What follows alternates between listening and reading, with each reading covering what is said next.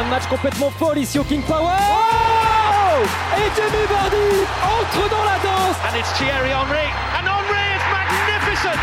And when you need a goal, you need Thierry Henry. PL Zone. Aguero!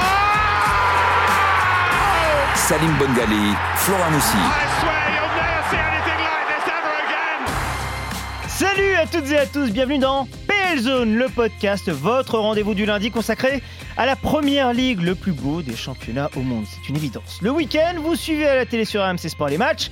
Le lundi, on en parle en profondeur avec une thématique particulière. On l'évoquera dans un instant avec Flora Moussi. Bonjour Flora. Bonjour à tous. Bonjour Loïc Moreau. Hello. Sophie Serbine, notre consoeur en direct d'Allemagne. Bonjour Sophie. Bonjour à tous. Vous qui avez traduit la biographie de Jürgen Klopp aux éditions Marabout Football Frisson et avez aidé Marcus Kaufmann pour l'écriture de l'ouvrage Faire grandir Paris quand Thomas Tourel est arrivé dans la capitale française. Car oui, on va parler de Tourelle, de club, de Rangnick, de tous ces managers allemands qui arrivent en première ligue et semblent réussir. Comment cela se fait-il? Pourquoi est-ce le début d'un élan dans le championnat anglais? Oui, nous allons évoquer tout cela dans PL Zone le podcast, épisode 8 spécial coach allemand en première ligue. Liverpool est éternel.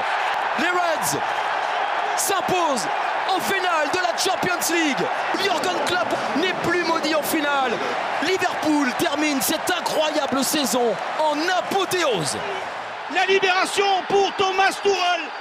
La revanche pour l'ancien entraîneur du Paris Saint-Germain qui remporte cette Ligue des Champions face à Manchester City.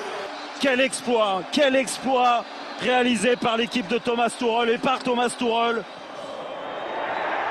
Et oui, la première de Rangnick est une première victorieuse. Un but de Fred, le Brésilien, suffit au bonheur des Mancuniens. Un match euh, compliqué, un match poussif, mais un match gagné. Et Eh oui, tous ces noms, Jürgen Klopp, Thomas Tourel, on a appris à les connaître, à entendre ces noms outre-Manche et leurs succès qui vont avec. On peut donc presque commencer par une interrogation. Est-ce le début d'une hype ou est-ce plus ancien? Tiens, pour évoquer cette réussite allemande, Emmanuel Petit, notre consultant Première Ligue. Il y a des effets de mode. Euh, sur les 20 dernières années, on a eu euh, les, entraîneurs italiens, après on a eu euh, les entraîneurs portugais.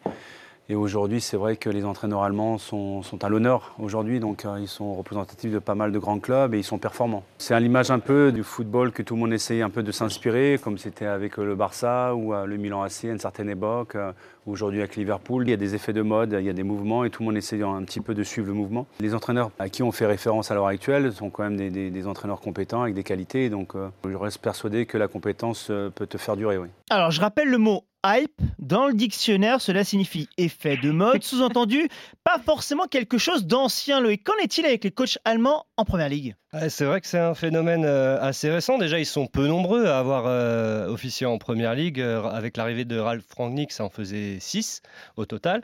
Avec des fortunes assez, assez diverses. Le premier, c'était Félix Magath Oh. en, en 2004 2014. Il arrive pour sauver Fulham, il n'y arrive pas finalement.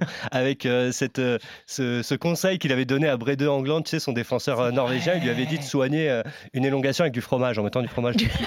eh oui, ça n'a pas, fonctionné, bizarrement. Bah non, non, non. Tout comme son passage à, à, à Fulham. Effectivement, après, les autres, c'est- pareil, c'est pas fou. Il y a Yann Sievert qui était avec Huddersfield en 2019, qui fait un petit passage. euh, Bon, forcément, Huddersfield, c'est compliqué.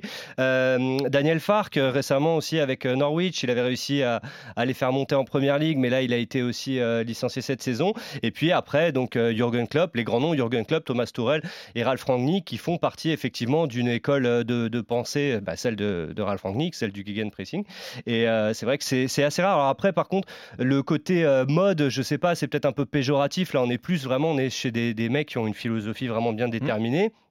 Et qui ont surtout des résultats. Alors pour Rangnick, on va lui laisser un peu de temps, mais pour Klopp, ça se passe de commentaires, on va creuser un petit peu après. Et Tourelle, bon, bah, c'est c'est pareil.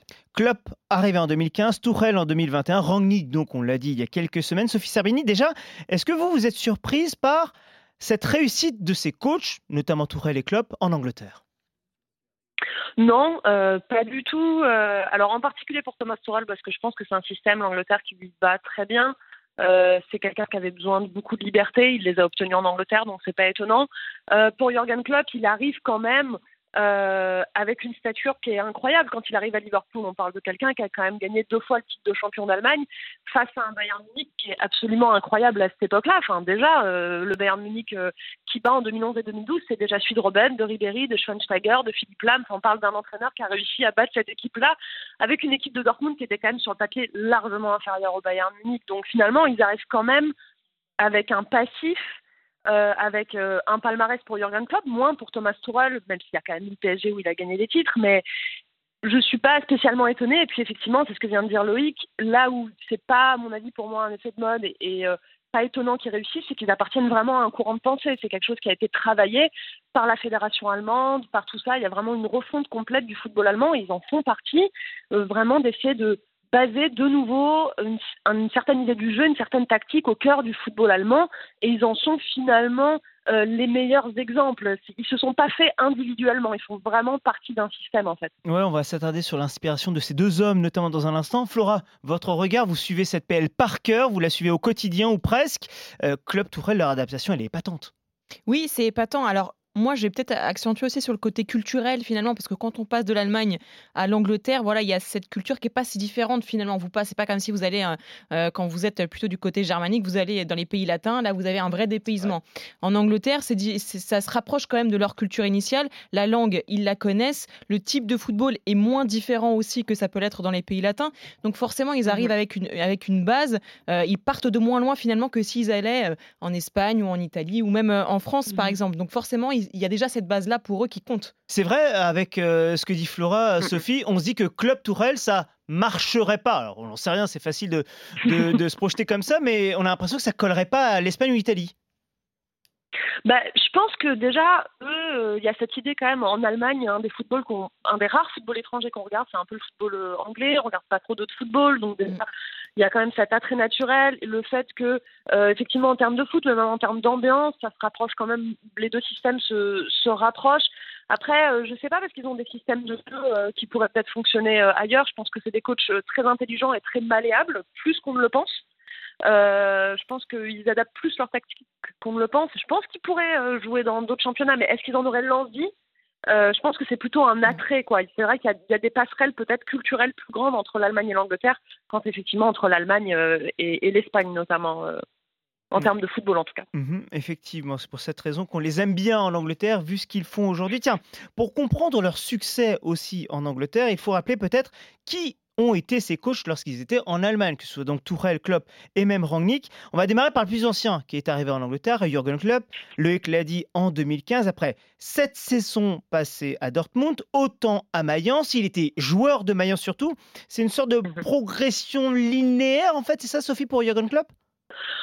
Ouais, alors c'est vrai qu'il se retrouve quand même coach euh, de Mayence du jour au lendemain, en fait, puisqu'il était encore joueur quand il se retrouve coach euh, de Mayence, alors que Mayence est au bord de, euh, de la relégation en troisième division. Il se retrouve vraiment catapulté euh, entraîneur de Mayence parce qu'il comprenait le système qui avait été mis en place par l'entraîneur que personne ne comprenait en gros. Euh, après lui, c'est toujours vu entraîneur Jurgen Klopp. Hein. C'est-à-dire que quand vous croisez des anciens joueurs euh, qui vous parlent du Jurgen Klopp de Mayence, il a toujours voulu être entraîneur. Il a été élevé par un père qui voulait être tout le temps, tout le temps dans l'apprentissage, qui lui apprenait plein de choses, à faire plein de sports différents. Donc il a toujours été dans ce, dans cette volonté d'être un peu un un prof, un prof sympa, mais un prof, quoi. et, et, ensuite, oui, progression assez logique. Mayence, un, un, club euh, à l'époque de deuxième division qui fait monter en première. Euh, et puis effectivement après Dortmund où il arrive, Dortmund euh, a pas beaucoup d'argent donc c'est encore un club qui est en reconstruction, ce qui lui correspondait beaucoup. Et puis après Dortmund c'était assez logique qu'il aille à Liverpool. Il a, on va dire que sur le papier sa progression elle est assez naturelle effectivement. il est passé à chaque fois, il a gravi un échelon. en termes de, de, standing. Oui, c'est ça. C'est ce qu'on a l'impression en fait finalement quand on regarde Jurgen Klopp parce qu'on se dit aujourd'hui c'est peut-être l'un des meilleurs entraîneurs euh, au monde euh, actuellement. Et finalement, on se dit, bah, son parcours, il n'y a, y a, pas d'embûche, en fait. C'est comme s'il il, il, était, il avait continué de monter au fur et à mesure, au fur et à mesure. Euh, je veux dire, ce qu'il arrive à faire avec Dortmund, parce que si Dortmund aujourd'hui fait partie, même si ça va un peu moins bien, fait partie des grands clubs européens, c'est aussi grâce à lui, parce que c'est lui qui a brisé aussi cette hégémonie du Bayern Munich, qui a réussi voilà, à remporter deux titres de suite, à les emmener en finale de la Champions League. Voilà, Dortmund, c'était pas un club qui comptait plus que ça sur la scène européenne, sans leur faire offense, Loïc, mais, mais c'est vrai. Et du coup. tu me regardes Non, mais parce que je veux que tu.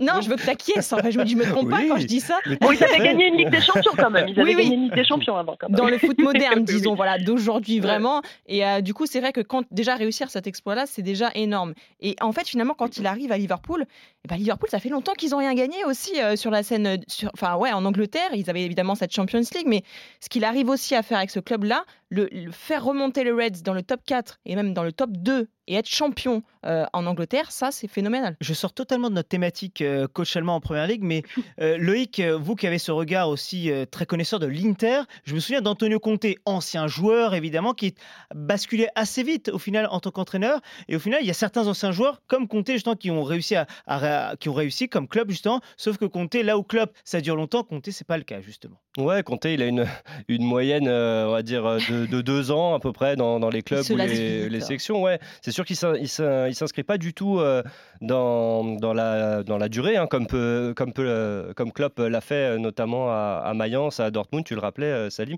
Mais c'est vrai qu'à à Liverpool, ce qu'il a fait, c'est dingue. Flora, tu as raison, forcément. la Champions, le titre de champion, parce que Liverpool en a eu des bons entraîneurs. Hein. Il y a eu Rafa Benitez, il y a eu Brendan Rodgers aussi. Ils sont pas passés loin, mais ils ont, il, il manquait toujours ce petit quelque chose. alors après, qu'on résume dans les glissades de Gérard, des petits trucs comme ça et tout, mais ça peut pas être un fait de jeu, peut pas avoir des conséquences mm. aussi, euh, aussi non, mais lourdes. Liverpool n'existait plus sur la scène euh, importante en fait du foot anglais. C'est ça qu'il faut remettre. Nous aujourd'hui, on voit Liverpool comme l'un des meilleurs clubs d'Europe et d'Angleterre, mais il faut remettre ça quand euh, Jurgen Klopp arrive. Liverpool, c'est pas du tout un des du championnat. C'est pas du tout un club qui compte par rapport à Manchester United à cette époque-là. Le gouffre est énorme entre les deux. Donc arriver à remettre comme ça Liverpool sur la scène, même juste de l'Angleterre, c'était déjà énorme. Avant de poursuivre la discussion, notamment autour de Thomas Tuchel, juste est-ce que Jurgen Klopp, c'est pas ça aussi bah, il Avant de commencer, je voudrais dire que je ne répondrai à aucune question sur Steven Gerrard.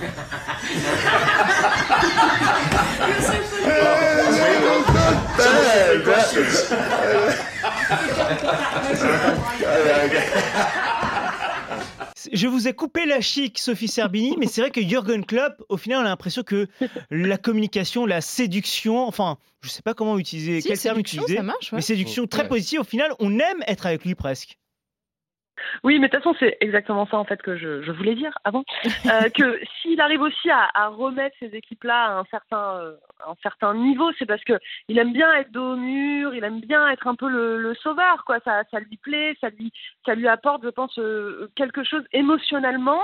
voilà, c'est, on le voit, c'est quelqu'un qui aime vivre entre guillemets, quoi. Il aime le frisson, il aime quand, il aime quand c'est difficile parce qu'après la joie est tellement grande, quoi. Et, euh, et c'est pas étonnant qu'ils prennent ces clubs-là pour euh, effectivement pour vibrer en fait quoi. Et euh, que ce soit positif ou négatif, on le voit, c'est quelqu'un de très exubérant, de très extraverti, mm. et ça lui correspond en fait. Je suis pas sûre qu'il aimerait prendre un club qui est premier depuis des années, ça lui correspondrait pas en fait. Mm. Quoi.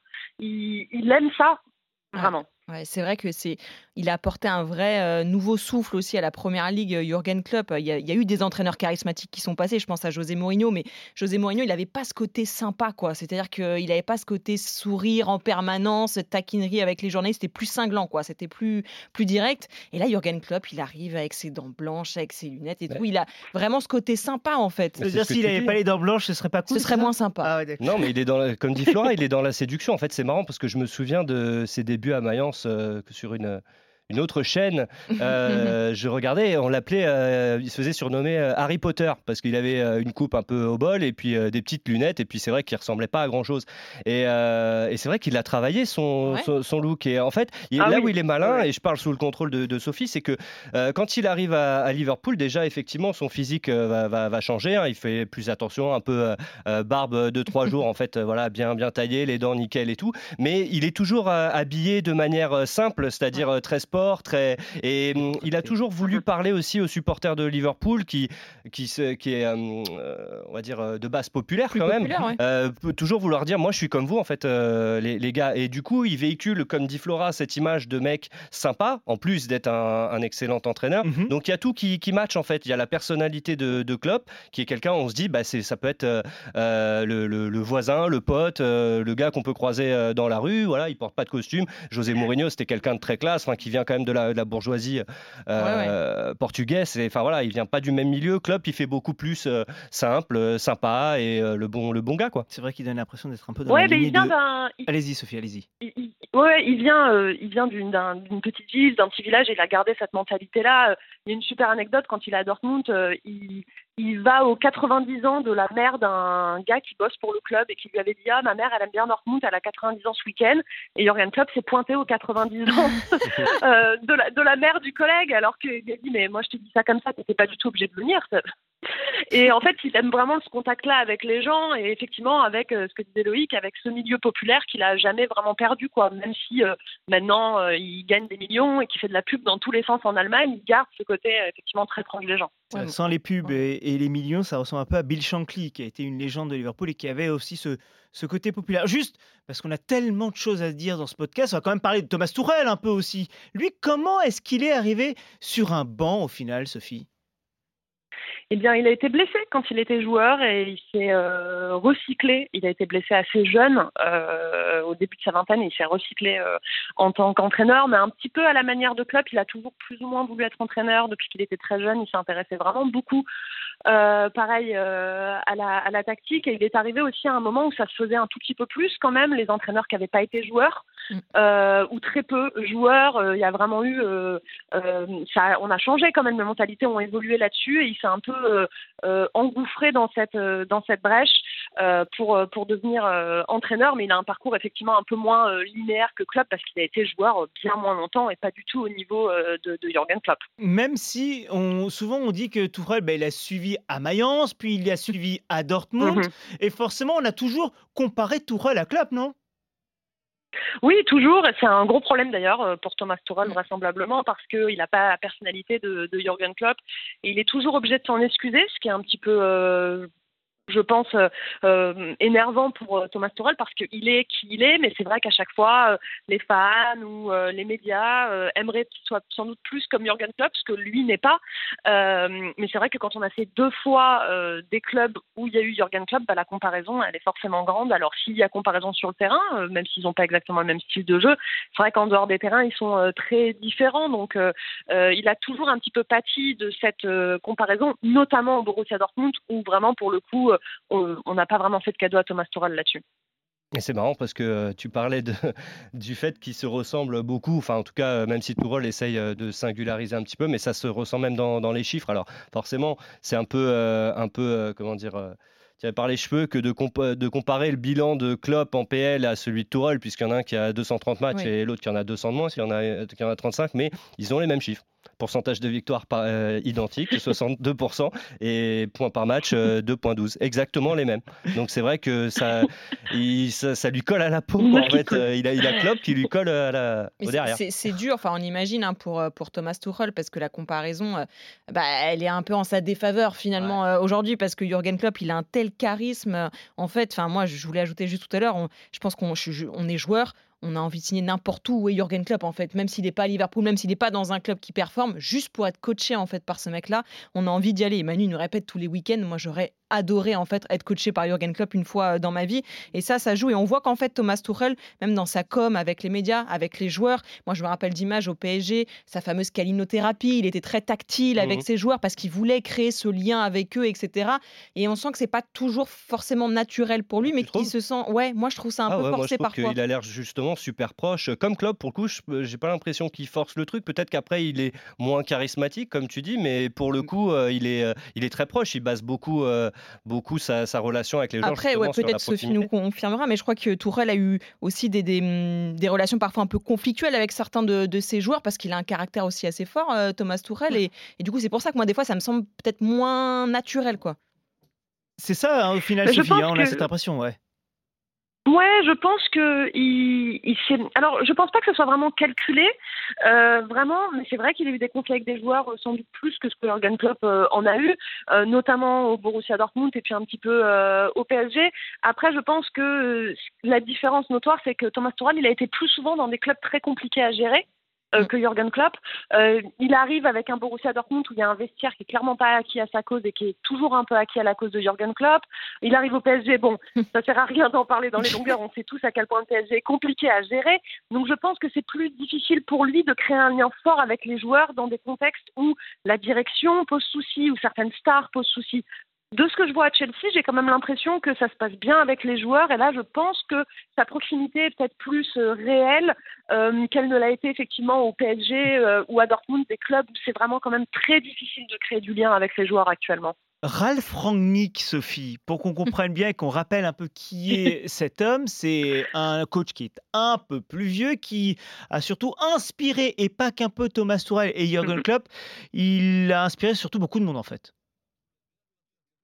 Oui, en fait, il a inspiré euh, toute cette génération d'entraîneurs euh, d'entraîneurs allemands. C'est lui qui a mis euh, vraiment le gegenpressing au cœur au cœur du football allemand. C'est surtout lui qui a ramené euh, beaucoup d'aspects euh, théoriques, euh, l'importance du travail cognitif au cœur du, du football allemand, replacer le collectif aussi, plus de plus de stars entre guillemets, l'équipe est toujours au cœur vraiment du système Rangnick, avec tous les joueurs qui doivent faire le même type d'effort, ce qui se faisait plus trop en Allemagne à la fin à la fin des années 90. C'est vraiment lui qui a, qui a relancé ce football-là et qui a essayé de, de, le rendre un peu plus intelligent, on va dire, qu'il ne l'était et euh, ils suivent tous euh, plus ou moins ces préceptes finalement euh, qui ont été vraiment exposés aux yeux du grand public lorsqu'il était à Offenheim notamment. les préceptes et la philosophie de Ronny, ben justement, on va l'écouter. Lui qui s'inspire de beaucoup de personnes. Deux ou trois personnes m'ont inspiré.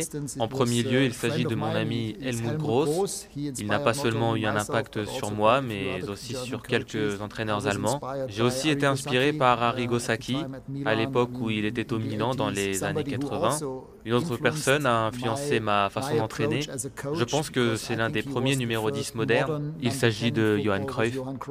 Et même dans la continuité de ses propos, il parle de l'inspiration avec Lobanovski, l'ancien entraîneur du Dynamo Kiev. Bref, des grands noms euh, qui ont, lui ont permis au final, Flora, d'être aussi un directeur sportif. C'est au final ça sa différence par rapport à Klopp et Tourelle. Lui, il s'est euh, managé, entre guillemets, il est encore très au-dessus, il peut être très au-dessus. Oui, exactement. Bah, il a été euh, très au-dessus. On va quand même rappeler aussi que c'est lui un petit peu l'architecte de, de l'empire Red Bull qui est aujourd'hui, mmh. avec Salzbourg, avec Leipzig, avec les New York aussi, à New York. Voilà, il a été dans ce rôle-là de directeur des sports. C'était pas directeur sportif à ce moment, c'était directeur des sports avec tout ce que ça engendre parce que, enfin, l'importance des mots et de, de la mhm, hiérarchie dans, ces clubs-là. Euh, et, du coup, c'est vrai qu'il a cette expérience-là et ce nom de professeur qui revient tout le temps quand on parle de Ralph Rangnick, finalement, c'est aussi lié un petit peu à ça parce que ça joue euh, quand on rentre, on le sait, hein, en Angleterre, il y a une vraie différenciation entre coach et manager qui sont deux choses différentes et encore derrière le directeur sportif qui a mhm. encore un autre rôle et lui on a l'impression en fait qu'il peut être un petit peu près tout ça en même temps euh, finalement Ralph Rangnick avec toute la pression aussi que ça engendre hein. absolument et c'est le mot euh, euh, que vous avez parfaitement utilisé pression parce que vouloir gérer tout c'est bien mais Sophie on a tendance à oublier Ralph Rangnick il a été aussi victime d'un burn-out qui forcément a dessiné aussi la suite de sa carrière et oui, hein, puisque quand il était à Schalke 04, il avait récupéré Schalke 04 euh, en fin de saison en 2010-2011, avait euh, amené Schalke 04 euh, vers la Coupe d'Allemagne qu'ils avaient remportée. On sait que Schalke est relativement maudit dans le football allemand, donc remporter un titre, c'est très très bien. et après, dès le début de saison, il craque, il craque, il explique qu'il est beaucoup trop fatigué pour pour faire son travail, donc il fait un véritable burn-out et il ne reprend le travail que à la fin de la saison, là où il récupère le poste donc de, directeur des sports euh, euh, au sein de au sein de l'Empire Red Bull. Donc et du coup il a eu cette cette pause. Et c'est vrai que pendant longtemps il était vraiment euh, dans l'ombre hein, pendant des années il a été directeur des sports directeur sportif. Il a récupéré le banc du RB Leipzig à plusieurs moments mais par intérim à chaque fois notamment entre Hasenhüttl et et Julian Nagelsmann. Mais c'est vrai que c'est assez étonnant finalement de le revoir là poste euh, qui est autant dans la lumière, puisque ça faisait quand même vraiment un moment qu'on l'avait pas vu. Euh, on l'avait vu sur le banc de touche à, à, Leipzig, mais vraiment quand même, on savait que c'était temporaire. Là aussi, c'est censé être temporaire, mais c'est Manchester United, donc c'est forcément beaucoup plus gros que euh, l'intérim à Leipzig. Bah, après, il sera de nouveau dans l'ombre, entre guillemets, avec ses deux ans de conseil, directeur sportif, on ne sait pas trop. Enfin, malgré tout, il aura beaucoup de boulot aussi. Il a beaucoup de boulot. Il a après, mais ça fait partie aussi. Euh, voilà, euh, Sophie disait que Jürgen Klopp lui a besoin d'avoir euh, ce projet face à lui et de construire quelque chose. Si Manchester United se tourne vers Ralph Rangnick, c'est aussi parce qu'ils ont cette volonté de repartir un petit peu, de reconstruire des bases qui sont en, qui sont en chantier depuis des années. Donc, ils ont cette volonté-là. Et c'est vrai que Rangnick, il a ce côté donc professoral et puis il a aussi ce côté très axé sur, axé sur la psychologie. il a recruté là un psychologue du sport à Manchester United. Entre parenthèses, je trouve ça assez hallucinant qu'un club aussi gros que Manchester United n'ait pas de psychologue du sport dans son, dans son management. Il le fait parce que lui, voilà, il le dit, dans le foot, la plus grosse partie finalement, elle se joue dans le cerveau. Pour lui, tout se joue là et c'est vraiment significatif parce qu'évidemment qu'il y a la tactique, évidemment qu'il y a les entraînements au quotidien, mais il y a aussi voilà ce qui se joue dans la tête des joueurs, leur préparation mentale. Et il y a beaucoup de joueurs à Manchester United qui étaient euh, en, manque de confiance, en perte de confiance, qui n'étaient pas dans de bons repères. Et finalement, repartir juste sur ces bases les plus simples, c'est l'essentiel aussi euh, pour eux. Rangnick qui a donc inspiré Jürgen Klopp, Thomas Tourel, et au final, en chiffres, l'inspiration Rangnick ben, se traduit en chiffres pour Klopp et Tourel de manière ô combien positive en Angleterre, Loïc? Ah ouais, on a dit que leurs chiffres, ils étaient, euh, ils étaient similaires en termes de pourcentage de victoire et de points par match. Pour Tourelle, encore une fois, hein, il a, il a même pas, même pas 40 matchs encore euh, dans la, dans la besace, donc euh, c'est difficile. Même si en 40 matchs, il a, bah, il a gagné une Ligue des Champions avec Chelsea. Celui-là, il est, ouais, pour, pour un détail, euh, et qu'il est en passe peut-être de gagner le, titre. On ne sait jamais. En tout cas, il fait partie des, trois équipes qui sont, qui sont en lice pour remporter la, PL. Il y en a quatre, hein, peut-être. Il y a le quatrième aussi. Peut-être West, Ham, effectivement. excuse, excuse-moi, ça j'ai oublié West Ham. Comment ai-je pu oublier West Ham? Et du coup, au final, bah, forcément, Klopp on peut même euh, le mettre en perspective par rapport euh, à, l'historique euh, complet de, la Première Ligue. Et si on regarde les pourcentages de victoire ou les points par match, peu importe, les deux fonctionnent, et eh ben, il est numéro 3. Le numéro 1, c'est Pep Guardiola, je vous le donne en mille. Le numéro 2, Flora, c'est Sir Alex Ferguson. Et le numéro 3, c'est Jurgen Klopp. Il tourne à 63% de victoire, plus de 2 points par match. Il a déjà donc gagné ce, championnat il y, a, deux ans. Il peut encore, enfin, il est encore en course pour, le remporter mhm. cette, cette saison. Donc Klopp, euh, il a déjà marqué l'histoire de l'APL. Ça mhm. fait déjà partie du gratin des entraîneurs dans ce championnat. Est-ce que Thomas Tourel va marquer l'histoire de l'APL C'est pas encore le cas, même si Eric Roy l'appréciait, pas qu'un peu. Bah, il a été énorme. C'est vrai qu'il était un peu controversé en France, et notamment au PG. Mais on peut considérer qu'à partir du moment où il est arrivé à Chelsea, il a eu une réussite incroyable. La plus grande des choses qu'il a apportées, c'est des victoires et c'est des titres. Parce que c'est vrai, qu'est-ce qui est le plus convaincant pour un entraîneur qu'à partir du moment où il te fait gagner Et c'est ce qui s'est passé dès qu'il est arrivé à Chelsea. Il a changé complètement la dynamique de l'équipe. Il a peut-être remis des joueurs qui étaient en difficulté euh, en confiance et sur le devant de la scène. On passe à ses compatriotes, mais aussi à, d'autres garçons. Donc euh, forcément, et cette dynamique qu'il a instaurée, où il a bien sûr remonté Chelsea. Euh, sur le devant de la scène en championnat, bah après il a aussi ce titre en, Champions League qui fait toute la différence. Aujourd'hui, il a été euh, forcément le facteur X de cette équipe de Chelsea. Peut-être les, les, coachs allemands ont réussi à amener quelque chose en Première Ligue. Oui, peut-être effectivement qu'ils ont réussi, que Thomas Tourel a réussi. Enfin, est-ce que c'est Sophie Thomas Tourel qui a réussi à apporter quelque chose ou c'est lui qui a changé au contact de la Première Ligue? Ah, je pense que c'est quand même lui qui a apporté quelque chose à Chelsea. On voit, en tout cas à Chelsea, hein, je sais pas pour la première ligue en général encore, je pense que c'est effectivement trop tôt pour le dire, mais euh, quand on voit euh, Chelsea sous Lampard et après quand on voit Chelsea sous Tourelle, c'est quand même pas vraiment la, la, la même équipe, hein, donc c'est difficile de dire qu'il n'a pas eu d'influence. Euh, je pense pas que, je pense qu'il s'est servi effectivement de ses expériences à Dortmund et au PSG qui sont pas forcément très bien finies, peut-être pour mettre un peu de l'eau dans son vin, mais je pense surtout qu'il a trouvé complètement le club qui lui correspondait. Euh, ça serait peut-être pas aussi bien passé dans un autre club de, de PL, mais je pense qu'il a cet effectif euh, euh, relativement jeune, des moyens conséquents, où il fout pas mal la paix, et je pense qu'il peut vraiment s'exprimer pleinement dans, dans, ce genre d'équipe en fait. C'est ça, Flora, c'est qu'au final, il a un effectif sur le papier ô combien intéressant, comme il l'avait au PSG, mais avec des joueurs qui, semble-t-il, ont une mentalité j'ose dire, un peu plus maniable, en tout cas, en tout cas des joueurs qui vont plus écouter peut-être, c'est l'idéal pour lui.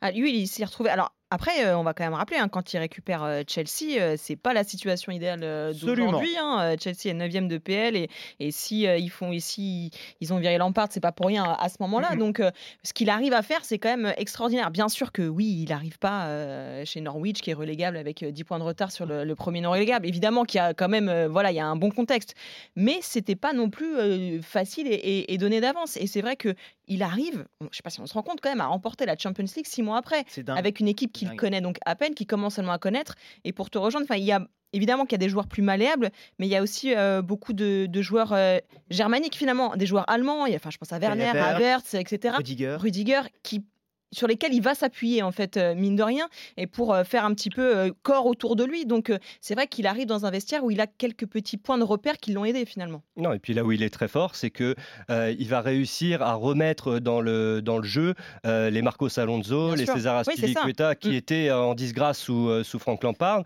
Et quand on parle quand même de deux tauliers quoi des mecs qui ont une influence certaine dans, le vestiaire comme tu dis Flo. Après il y a l'histoire des, compatriotes. Forcément mm. son discours doit doit passer. Mais là où il est très fort c'est qu'il a vraiment réussi euh, à s'adapter, c'est-à-dire que c'est quand même un, entraîneur qui a mis le 4-2-3-1, euh, qu'il a un peu érigé comme son schéma préférentiel. Là, il arrive, il passe à 3 derrière, euh, donc il joue aussi sur les forces qu'il a en présence, puisque Aspi, puisque Alonso, Rudiger, tout ça, Thiago Silva aussi, qu'il a bien connu forcément à, Paris.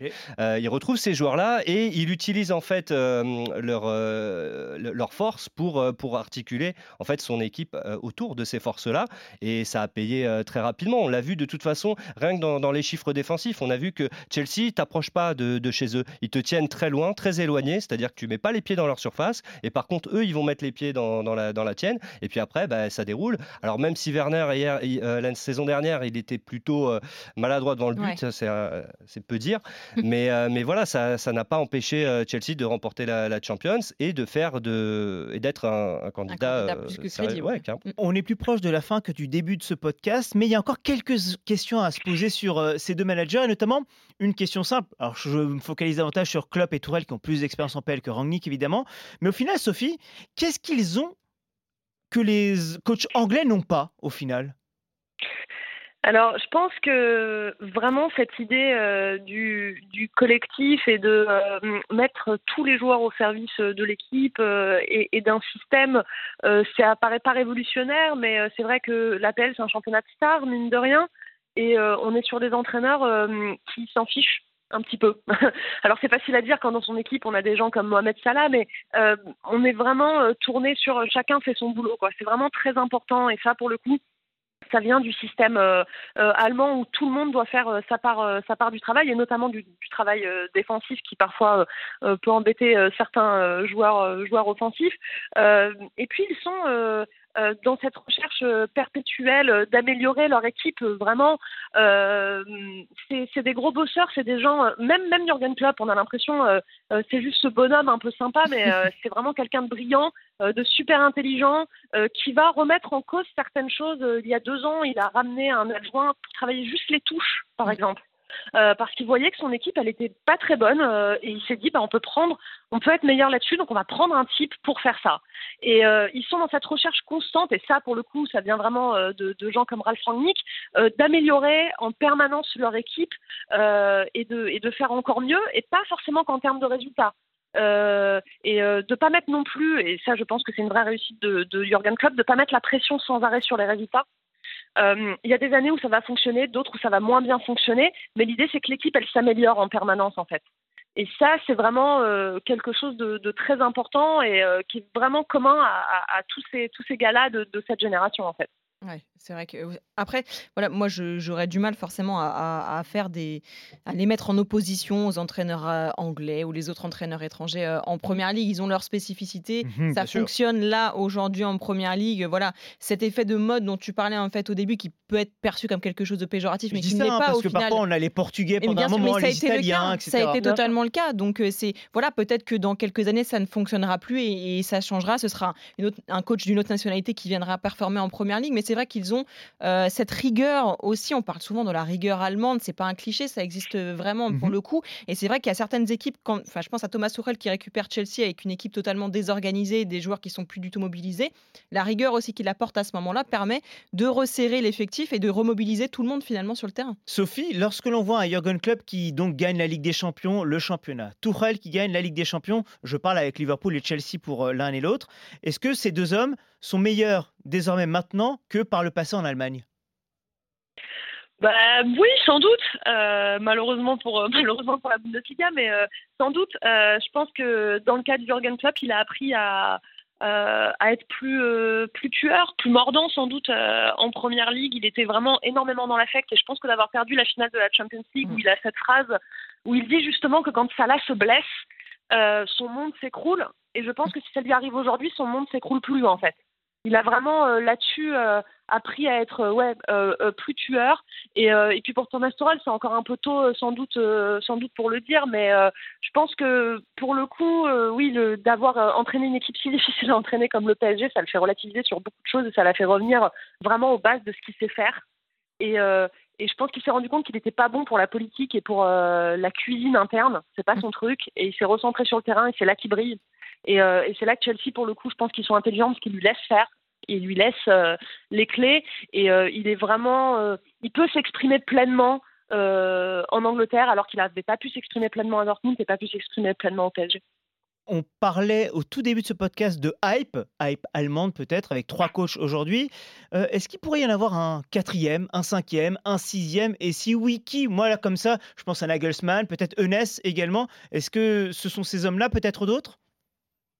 Oui, bon alors, d'autres, ça paraît peut-être un petit peu plus compliqué. Hein. Effectivement, euh, ceux qui sont en vue, euh, Nagelsmann, Sébastien Nenes, Marco Rosso, il est un peu plus en difficulté, un peu plus en difficulté quand même. Julian Nagelsmann, il semble quand même sur le papier un peu fait pour un moment aller en première ligue. Alors attention, là, il est au Bayern Munich, on part pas du Bayern Munich aussi facilement. C'est un peu ce qui aussi a aidé l'arrivée de Klopp et, et Tourelle en première ligue c'est qu'ils ne sont pas passés euh, par le Bayern Munich et euh, donc du coup euh, ils sont passés par Dortmund donc ils ont eu envie d'autre chose et autre chose c'était l'étranger. Nagelsmann il est quand même bien installé au Bayern mais bon il est très jeune donc on a du mal à se dire qu'il n'arrivera pas en première ligue surtout que mine de rien, euh, c'était un gros coup pour lui d'aller au Bayern Munich et pour l'instant, il s'en sort plutôt pas mal. Euh, donc ça prouve que euh, la hype, justement, pour reprendre le mot autour de lui, était plutôt justifiée quand même. Et puis oui, Sébastien Nonesque, dont vous venez de parler, qui fait vraiment un très bon boulot à Offenheim avec un effectif qui est pas incroyable et qui n'a pas changé depuis depuis des années. Et cette année, vraiment, ils, font une très très bonne très bonne saison. À voir effectivement s'ils ont envie de s'exporter, parce que pendant longtemps, ça a été ça un peu le problème hein, des, des, joueurs et des entraîneurs allemands, c'est qu'ils rechigner un peu à sortir de leur base, mais ça a l'air de changer quand même. Moi, j'ai bien un nom qui me vient en tête. Alors, je parle sous ton contrôle, Sophie, parce que la prononciation, je suis pas certain, mais Mathias Yesle de, de Salzbourg. C'est bon, ça, Yesle Ok, d'accord. Bon, bah, Mathias Yesle, il a 33 ans. Et lui, ce qui est marrant, c'est que euh, bah, il a été joueur là aussi euh, à un très bon niveau. C'est un bébé Rangnick, quoi. Ben, c'est ça, exactement, puisque tu crois pas si bien dire, il jouait à Offenheim sous Rangnick euh, à l'époque. Et c'est vrai qu'il a connu une blessure là aussi qui a mis un terme précoce à, sa carrière.